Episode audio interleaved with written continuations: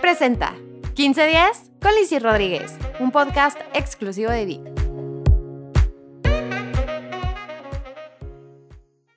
Con frecuencia dejas todo hasta el final, evitas correr riesgos por miedo a fracasar, te sientes culpable porque cuando estás a punto de alcanzar tus objetivos, algo siempre pasa que te impide avanzar. ¿Cómo superar el autosabotaje? El tema de hoy en 15 días. Hola a todos, bienvenidos a este podcast de Vic. Hoy estamos hablando de un tema interesantísimo, el autosabotaje, pero además súper importante, porque el autosabotaje se encarga de frenar nuestro desarrollo personal y nuestro desarrollo profesional, inclusive nuestro desarrollo social. Qué importante es cachar cuando nos estamos metiendo el pie inconscientemente, darnos cuenta qué es lo que provoca el autosabotaje y darnos cuenta si nos estamos autosaboteando y metiéndole la culpa a los demás de lo que no estamos logrando en la vida. Así que para conocer un poquito más de este tema, hoy vamos a hacer un test y hoy te voy a regalar 10 tips para que tú te des cuenta si te estás autosaboteando y te lleves la caja de herramientas para dejar esto atrás en tu vida. Porque todos tenemos sueños y metas, pero a pesar de que soñar es bueno para nuestra salud mental, la mayoría de las personas acaban renunciando a sus sueños y permanecen en zonas de confort. Y estas zonas de confort no son confortables porque la idea de hacer algo nuevo, diferente, les genera tanto miedo o les da tanto terror la posibilidad de fracasar que prefieren quedarse ahí. El autosabotaje implica ponernos impedimentos inconscientemente que nos impiden avanzar. Es como un estado que yo diría es indeseable, en el que nuestra mente se empeña en evitar que logremos nuestros sueños, alejándonos de la felicidad. Si tú ya te cansaste de observar cómo otras personas sí consiguen lo que quieren y te has cachado usando frases como es que no voy a poder, no, no, no, esto no me va a salir bien, ay, es que la voy a pasar fatal, no, seguro voy a fracasar, me van a rechazar. Bueno, ya, mañana empiezo, estoy cansado. No, es que no tengo tiempo quédate conmigo en 15 días porque seguramente te estás autosaboteando y lo que te voy a compartir en este podcast te va a ayudar. ¿Cuáles son las causas más frecuentes de autosabotaje? Objetivos y metas poco claras. Dificultad para organizar nuestro tiempo. Creencias limitantes e incapacitantes. Inseguridad y desconfianza. Autoexigencia excesiva temor a la incertidumbre, miedo al fracaso, miedo al cambio y baja autoestima. ¿Tú sabías que el origen del autosabotaje generalmente está en nuestra infancia?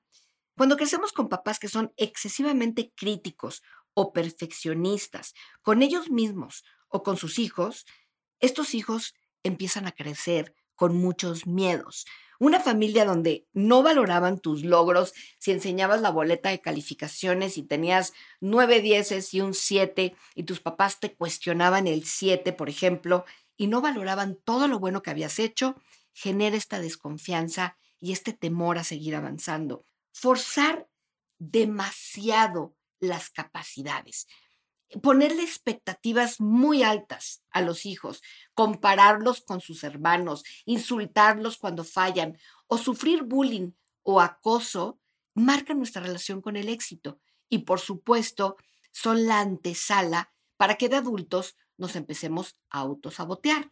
Algunos ejemplos de autosabotaje que son súper comunes es, por ejemplo, que te propongas bajar de peso, pero en lugar de bajar de peso, empiezas a subir porque en las noches, cuando todo el mundo ya se durmió, empiezas a darte atracones o comes poco saludable cada vez que te sientes estresado. O, por ejemplo, estás a punto de presentar un examen, pero en lugar de ponerte a estudiar días antes, procrastinas, te distraes en tu celular, juegas jueguitos en la computadora y claro, llegas al examen y truenas el examen.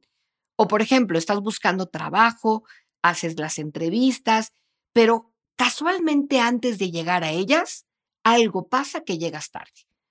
O deseas iniciar una relación de pareja con alguien que te gusta un montón, pero por miedo a que te baten, acabas haciendo cosas que efectivamente hacen que esa persona que tanto te gusta te bate.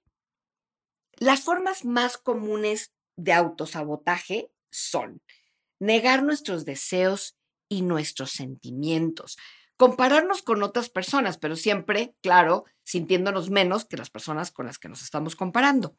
Hacer sacrificios extremos sin escuchar nuestras necesidades internas. Trabajar como locos horas y horas sin descansar, sin comer, sin disfrutar, sin distraernos. Ser exageradamente críticos y perfeccionistas. Procrastinar, dejar todo al último. Y claro, ser expertos en inventar excusas para no terminar lo que empezamos. No saber establecer objetivos o prioridades. O sea, dejar que las cosas pues se vayan dando solas, entre comillas, cuando solas es difícil que se den. Y escuchar a la loca de la casa, que constantemente te está diciendo que no puedes, que no te lo mereces o que el éxito no es para ti. Mucha gente que empieza proyectos, un montón al mismo tiempo, no los termina. Por eso, iniciar demasiados proyectos al mismo tiempo también es la antesala para el autosabotaje. ¿Quieres hacer un test para que tú puedas identificar si tiendes a autosabotearte? Contesta sí o no a las siguientes preguntas.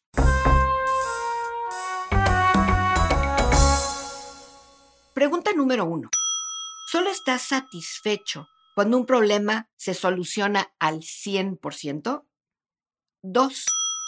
¿Ignoras las señales de advertencia de que necesitas un descanso? Tres. ¿Te abstienes de hacer las cosas que quieres diciéndote, es que no puedo. Cuatro, en situaciones en las que puedes elegir ser feliz o elegir ser miserable, ¿eliges ser miserable? Cinco, creas reglas que postergan tomar acciones porque tus reglas son demasiado estrictas. Seis, complicas las soluciones a los problemas. Los problemas no tienen solución porque siguen dándose largas y largas y largas. Siete, ¿te preocupas por un problema sin tomar las medidas para resolverlo? Ocho, ¿te quejas sobre el comportamiento de otras personas cuando tú haces exactamente lo mismo? Nueve, ¿repites estrategias para influir en otros? Aunque en el 90% de las ocasiones estas estrategias no son efectivas. 10 dejas hasta el último las tareas que son de alta prioridad? Si te identificas con la mayoría de estas preguntas, tiendes al autosabotaje. Pero te voy a dar unos tips que estoy segura que te van a ayudar a superarlo.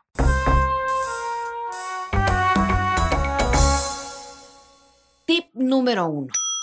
Establece tus deseos y ponlos en forma de objetivos específicos. ¿Qué quiero exactamente en mi vida? ¿Y cuáles son los pasos que tengo que seguir para conseguir eso que quiero? Aunque al principio parece difícil, si un gran sueño se divide en pasos mucho más chiquitos, es más factible alcanzarlos. Recuerda que el tiempo va a pasar de todas formas, así que mejor que pase consiguiendo lo que deseas que no. Ahora bien, tómate un tiempo para saber qué es lo que tú deseas, si estás en tu camino y si no vives tratando de cumplir con los deseos y las expectativas que te imponen los demás. 2. Evita actuar como sopilote estreñido, que solo planea y planea sin obrar. El miedo, la culpa, las excusas y la crítica van a venir, Llevas toda la vida viviendo con ellas. No sigas permitiendo que sean una justificación para que tú no actúes. 3. Ir poco a poco. Por muy motivado que empieces un proyecto, si comienzas de una forma muy intensa o intentando alcanzar objetivos enormes, es muy probable que te canses o incluso que llegues a experimentar mucha frustración a la mitad del camino. Las grandes cosas no se consiguen en poquito tiempo. La mejor opción para conseguir una meta es desglosarla en pequeños objetivos medibles y a corto plazo, para que tú puedas identificar si estás alcanzando estas pequeñas metas y también al mismo tiempo le das como comidita a tu cerebro que registra esto como un logro que invita a tener un logro más. 4.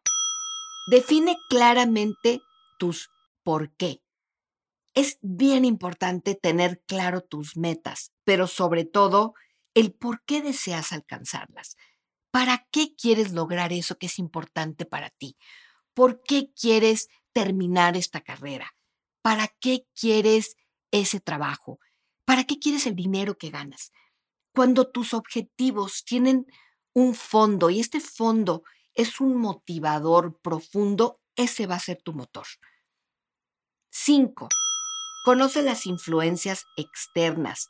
El entorno de trabajo, tu familia, tus amigos pueden llegar a ejercer una influencia muy grande sobre ti. Y esta influencia no siempre suele ser buena.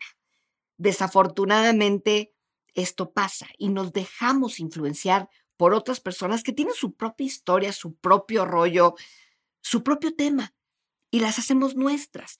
Si tú, por ejemplo, quieres dejar de fumar, pues yo no te recomiendo que estés en reuniones sentado al lado de personas que fuman, porque por supuesto que esto puede ayudarte a que te inventes la excusa de que ahorita no es el momento idóneo para dejar ese hábito.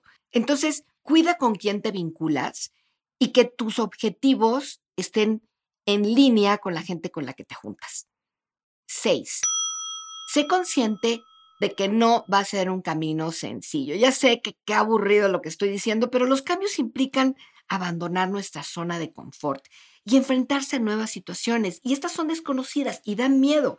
Si estás consciente de esta incomodidad y te mentalizas para mantenerte firme a pesar de sentir la incomodidad, te vas a encontrar mucho más cerca del éxito. 7. Pide consejo a quienes ya hicieron esto que tú quieres hacer antes que tú. O sea, inspírate en otras personas. Esto no quiere decir copiar. Estoy hablando de preguntar. Preguntar y ser ayudado no es sinónimo de fracasar. Otros ya caminaron este camino. Confía en su criterio, pero no te olvides de personalizar todo lo que te digan. O sea, hazlo a tu forma, pero inspírate en lo que ellos han logrado y hecho. 8. Trabaja tu diálogo interno. Analiza cómo te hablas, qué te dices, cómo te habla tu lado saboteador. Intenta cambiar esas ideas limitantes por palabras mucho más positivas y motivadoras. Si fallas, no te des por vencido, vuélvelo a intentar. Y si pierdes, no pierdas la lección. 9. Evita tentaciones. Si, por ejemplo, estás tratando de comer más sano, pues evita ir al súper con hambre o llenar tu despensa de comida chatarra. Si ya sabes que te da los monchis en la noche, pues déjate unas zanahorias y unos pepinos picados antes de que te vayas a dormir. Y por último, encuentra un equilibrio entre tu mente, en tu cuerpo y tu espíritu. Cuando estás en equilibrio te sientes calmado y enfocado y es mucho más fácil que desde ahí puedas continuar y terminar con éxito los proyectos que te propones en la vida. Y tengo un reto para ti hoy.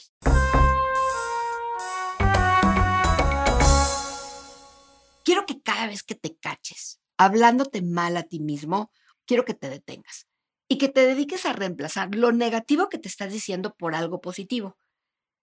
Esta invitación es para que aprendas y te des la oportunidad de vivir libre de miedos, de esos miedos que nos paralizan y que te des la oportunidad de ser feliz, de ser tú, de aceptarte así como eres, de reconocer tus virtudes y de dejar de compararte con los demás. Piensa cada día en hacer algo que te acerque al lugar en el que te quieres ver el día de mañana.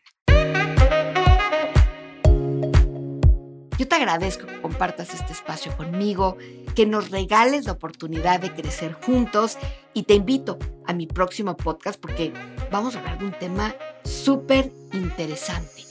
¿Tú sabes cuál es la diferencia entre la gente optimista y la gente pesimista? ¿Tú qué te consideras? ¿Optimista o pesimista? Acompáñame en el próximo podcast y estoy segura que lo vas a averiguar que nos vaya muy, pero muy bien.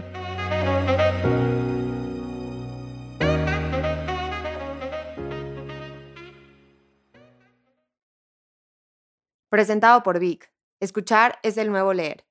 Big Technologies SAPI DCB, todos los derechos reservados, copyright Ciudad de México, México 2020.